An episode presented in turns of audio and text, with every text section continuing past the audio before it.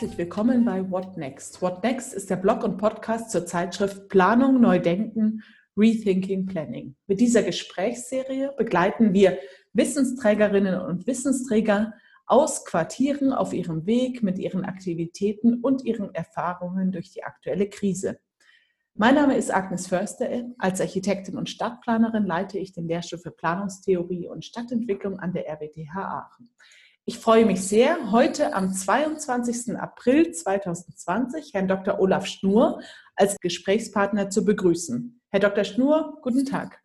Ja, schönen guten Tag. Herzlichen Dank für die Einladung.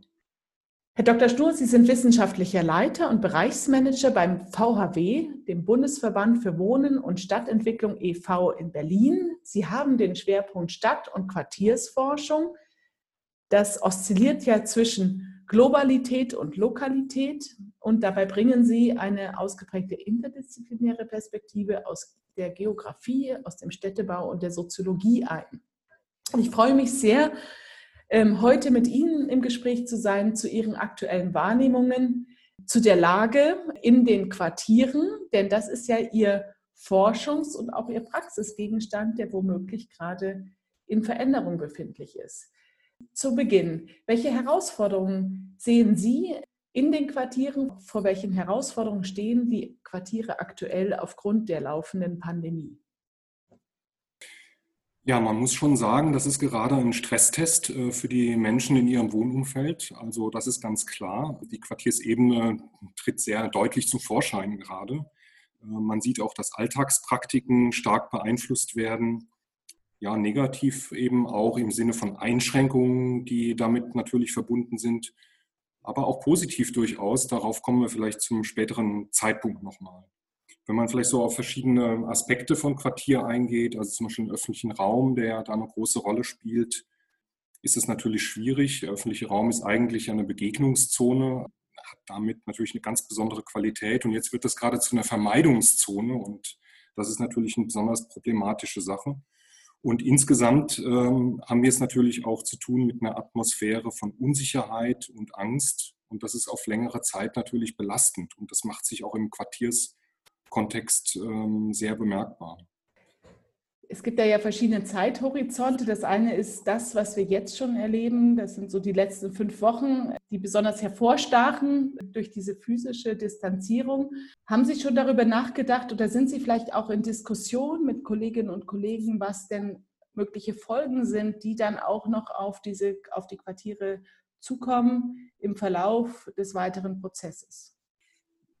Also ja, sicher. Das ist natürlich eine ganz zentrale Fragestellung, die eben auch mit den Herausforderungen natürlich zu tun haben, die da gerade sind. Also ich möchte vielleicht da nochmal zusätzlich erwähnen, dass wir eben auch die Herausforderungen haben mit Homeoffice, Homeschooling und so weiter, dass wir auch benachteiligte Haushalte haben, besonders betroffene, besonders vulnerable Personen, die ohnehin ähm, problematischen Alltag haben, wo das aber jetzt noch schwieriger wird, wie zum Beispiel bei Senioren oder Alleinerziehenden.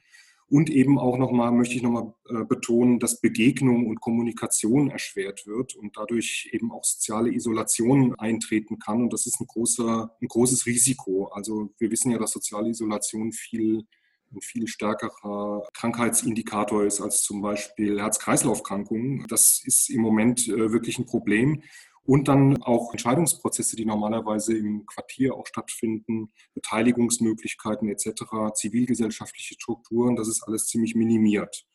Und davon sind verschiedene Sachen betroffen.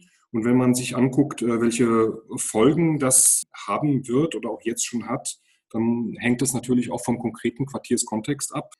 Ähm, die Frage ist, ob wir uns in benachteiligten Quartierskontexten bewegen oder in eher begünstigten. Das macht natürlich schon einen Unterschied.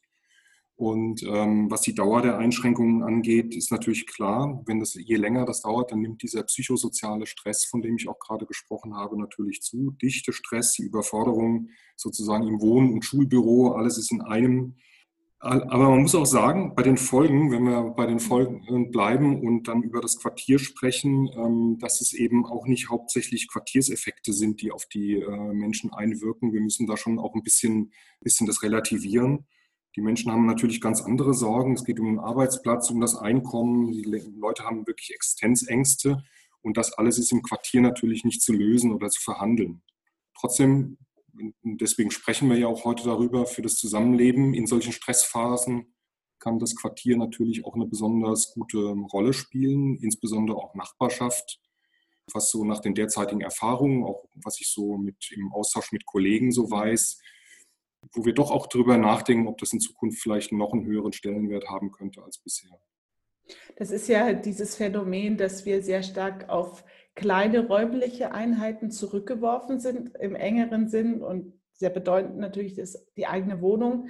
Aber danach ist es ja sofort auch das nähere Umfeld, das eigentlich also sicherlich erstmal eingeschränkt ist, aber von allen Einschränkungen, die wir betrachten, dennoch der Raum ist, den wir noch haben, in so einer Art auf Sparflamme doch präsent ist. Wie, wie sehen Sie das so ein bisschen, die Verschiebung der, der Bedeutung auch zwischen verschiedenen Maßstabsebenen, eben diesem Nahumfeld, was da vielleicht auch tatsächlich geleistet werden kann und von welchen Ressourcen man auch irgendwo ja. zehrt, auch im Vergleich zu diesen anderen Distanzen, die vielleicht viel weniger verfügbar sind? Ja. Mhm. Also ähm, es gibt ja neuerdings Informationen über Bewegungsdaten von Google, das haben Sie ja wahrscheinlich auch gelesen. Mobilitätsdaten. Und das ist natürlich eine Statistik, die man nicht so richtig einsehen und auch äh, nicht überprüfen kann. Aber trotzdem ist es ganz interessant, dieser Hinweis, den die Daten ganz klar geben, dass die Mobilität in allen möglichen Lebensbereichen ganz stark abgenommen hat. Nur im unmittelbaren Nahraum das äh, tatsächlich in Zeiten der Pandemie zugenommen. Und das ist natürlich auch logisch, wenn alle Leute zu Hause bleiben sollen, theoretisch diese Ebene hier davon stärker sozusagen genutzt wird.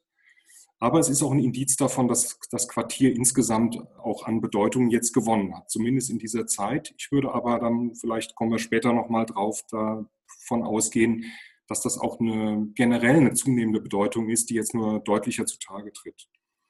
Also was natürlich ganz zentral ist an Ressourcen im Quartier, wenn man mal mit den ganz banalen Sachen anfängt, das sind die Versorgungsmöglichkeiten. Das ist natürlich gerade ganz besonders wichtig. Also der Kiezbäcker, der Späti, der Supermarkt um die Ecke, all die haben jetzt gerade eine ganz besonders große Bedeutung und werden auch ganz besonders wertgeschätzt, was vielleicht bisher nicht so ganz so klar war. Und im Übrigen als Versorgungsmöglichkeiten, aber auch als das, was wir so dritte Orte nennen. Also man könnte sagen, das sind die Orte, die noch die letzten Reservate von Begegnungen im Alltag darstellen, wo man sich vielleicht auf Distanz, aber zumindest nochmal zunicken, Hallo sagen kann, etc., wo man sich nochmal treffen kann. Also das, was wir so schmerzlich vermissen, Treffpunkte, die werden da sozusagen noch gewährleistet. Dazu gehören natürlich auch Ärzte, Apotheken, also alles, was so die Daseinsvorsorge betrifft.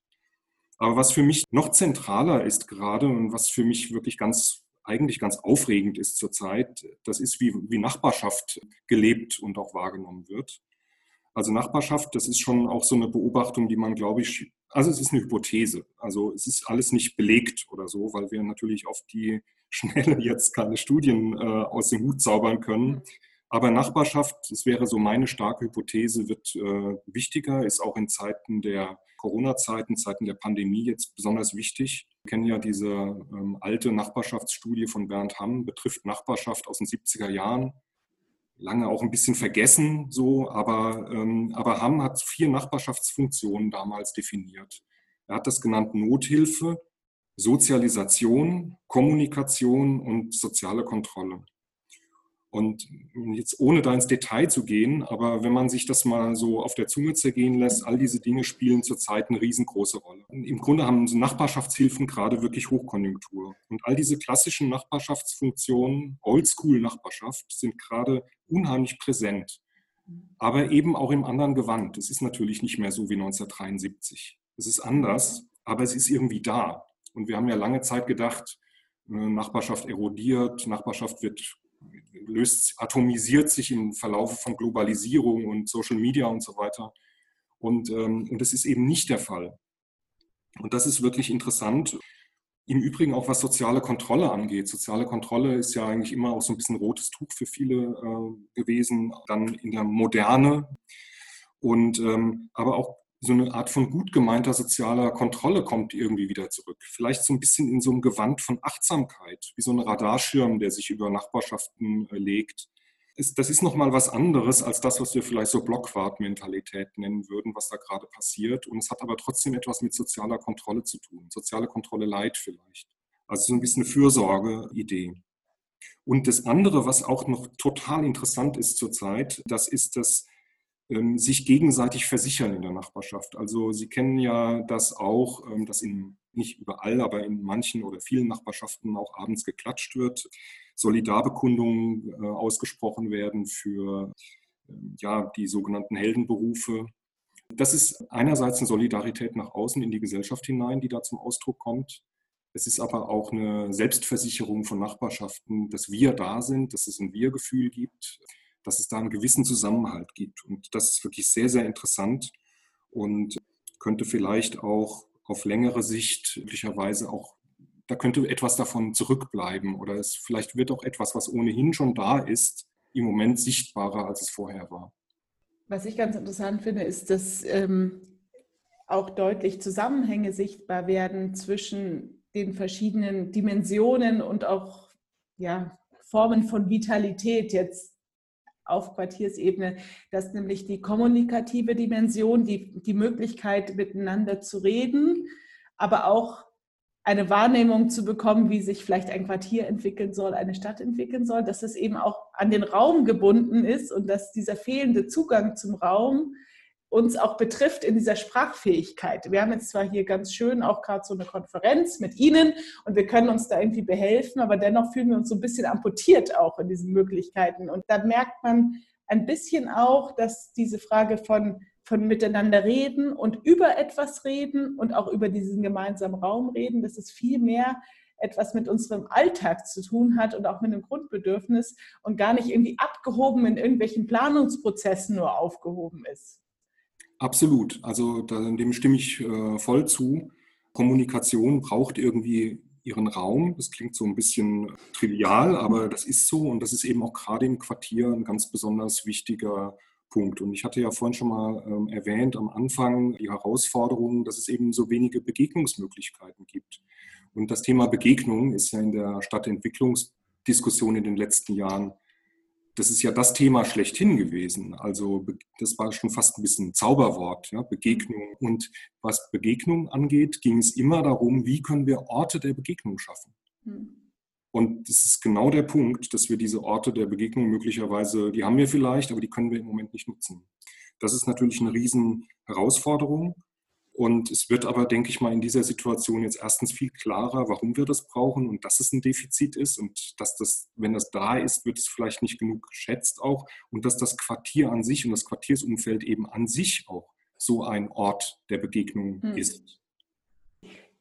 Ein paar Dinge, die immer auch diese Begegnung mit sich gebracht haben, beispielsweise kommerzielle Aktivitäten, die, die liegen jetzt ja gerade brach wir hatten ja dann immer ge gehofft, auch dass es diese konsumfreien Orte gibt. Die gibt es jetzt auch mehr, ähm, sage ich mal. Da sieht man eigentlich, dass der Raum bleibt ja so ein bisschen nackt zurück und wir versuchen jetzt in diesem entleerten Raum auch ein bisschen von den Funktionen heruntergefahrenen Raum wieder diese Begegnung möglich zu machen und kommen dann eigentlich auf Themen auch, wie organisieren wir uns und wie verabreden wir uns, gewisse Regeln einzuhalten und wie finden wir vielleicht auch neue Praktiken und Routinen, mit Hygieneregeln Begegnung zu haben. Mhm. Das ist natürlich ein Zustand, eine Möglichkeit, so das wahrzunehmen und so zu denken, die haben wir vorher gar nicht gehabt, weil da drüber im Prinzip eine ganz große Aktivität lag, also ganz viele Aktivitäten eigentlich, die gut funktioniert haben, so diese Basis gar nicht wahrnehmbar gemacht haben. Absolut. Also die Alltagspraktiken äh, verändern sich die Leute sind auch sehr, sehr innovativ, was die, was äh, veränderte Alltagspraktiken angeht, die dann auch zu Begegnungen vielleicht in gewissem äh, Maße auch führen könnten. Und ähm, deswegen steckt für mich in dieser ganzen Situation e, auch etwas Positives drin, nämlich so eine Tendenz sozialer Innovation. Das wird, glaube ich, gerade ganz äh, deutlich, gerade eben auch im Quartierskontext. Das, äh, das betrifft zum Beispiel eben auch die, die, die Medien und die Art und Weise, wie man kommuniziert, vielleicht auch über Apps und plattformgebundene ähm, Sachen und so weiter. Also aber oder bis, bis hin aber auch zum klassischen Aushang oder zum Plausch über die Balkone hinweg, also auf Abstand.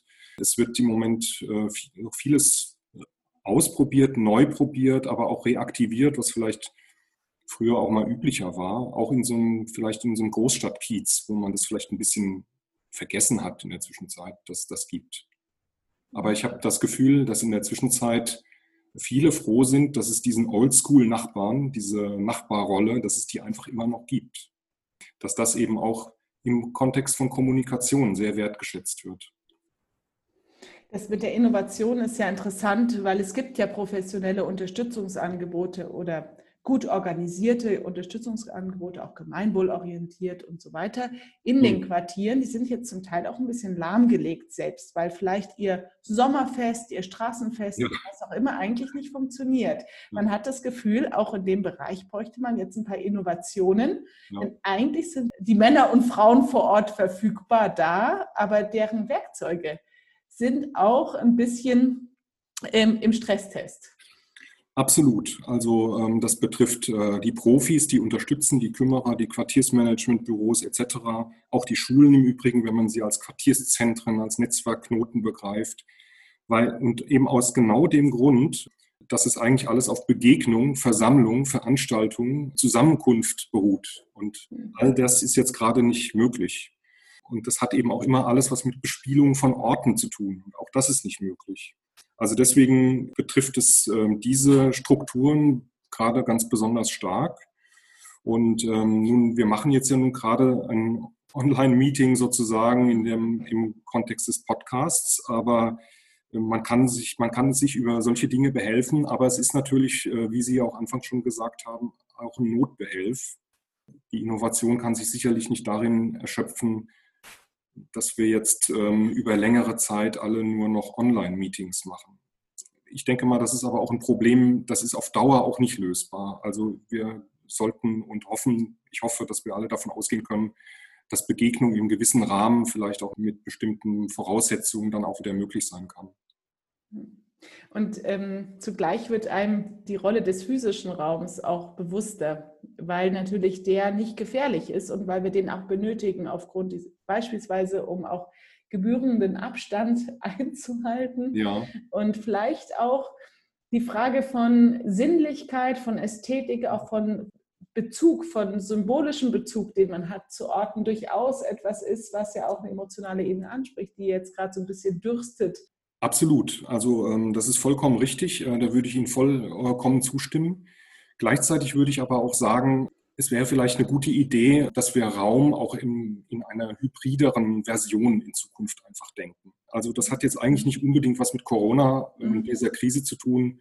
Das habe ich mit äh, Kollegen auch schon vorher irgendwie formuliert. Wir haben uns mit Nachbarschaftsplattformen beschäftigt, wie zum Beispiel mit nebenan.de oder lokalportal.de und so weiter und haben auch in ethnografischen Studien zum Thema Nachbarschaft in der jetzt, in der heutigen Zeit doch immer wieder festgestellt, dass es eigentlich noch so eine digitale Sphäre gibt, die sich inzwischen mischt mit der analogen.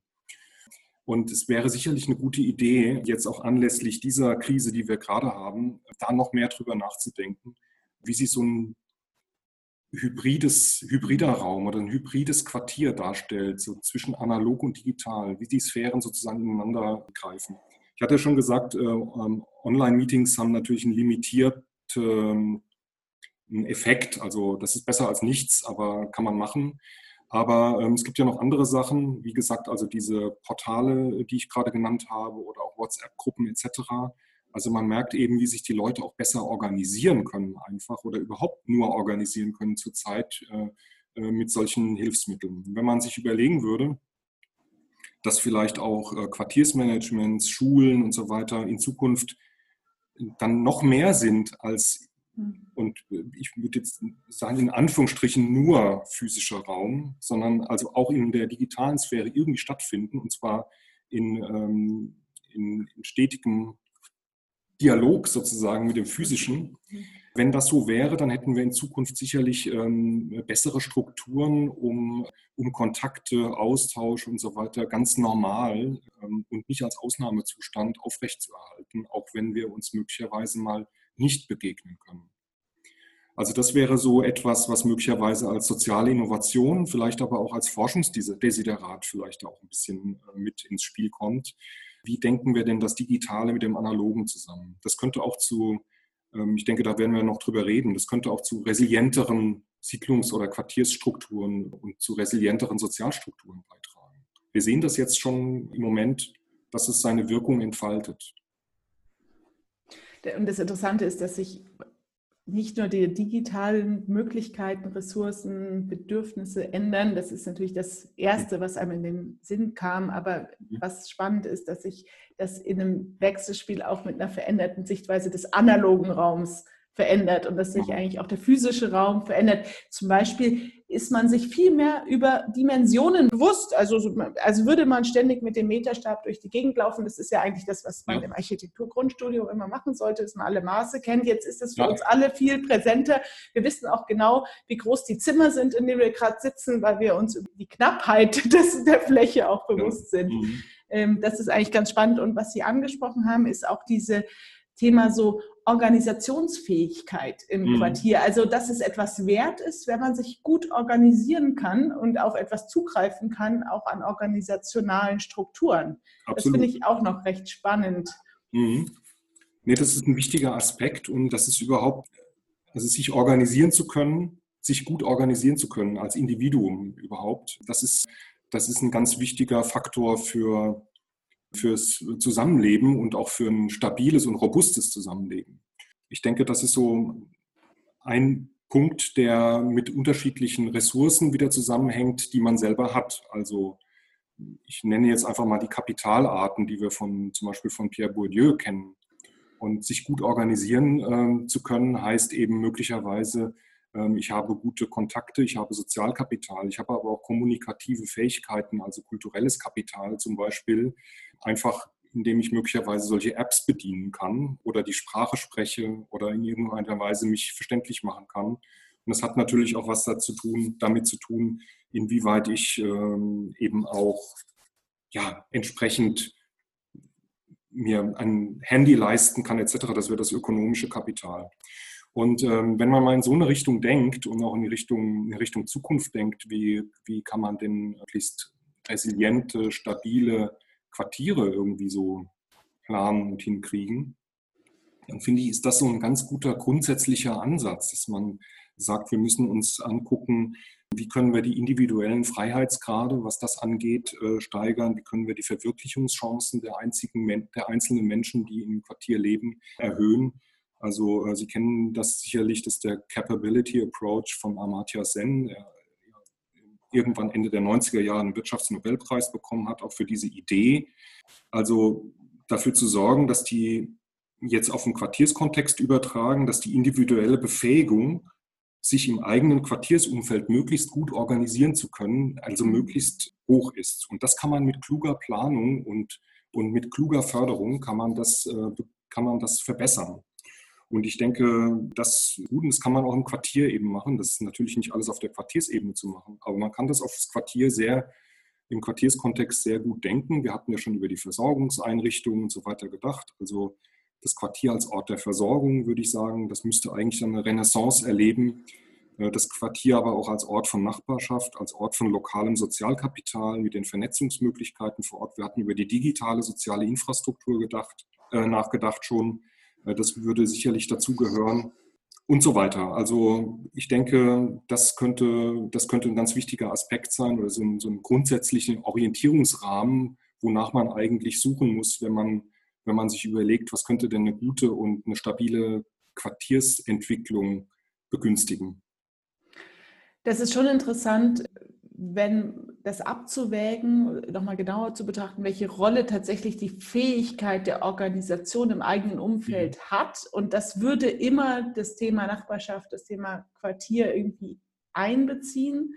Mhm. Und dass man das auch sehr stark herausstellt als, als, als Thema, auch in Ergänzung zu dem anderen Thema, dass man sich alle fragen, ja, welche Wohnung habe ich jetzt eigentlich? Wie viel Raum habe ich? Wie viel. Terrasse habe ich? Das ist mhm. sehr, sehr naheliegend. Nur man kann dann noch, noch so gut alleine wohnen. Es hilft einem natürlich nichts, wenn man nicht drumherum ein Umfeld hat. Und insofern ist das auch interessant, weil man nicht genau weiß, welche Quartiere jetzt eigentlich auch Siedlungstypen wirklich mhm auf der Sonnenseite sind und welche auf der Schattenseite sind mhm. aktuell, weil mhm. es nicht nur darum geht, äh, jetzt einen Garten zu haben.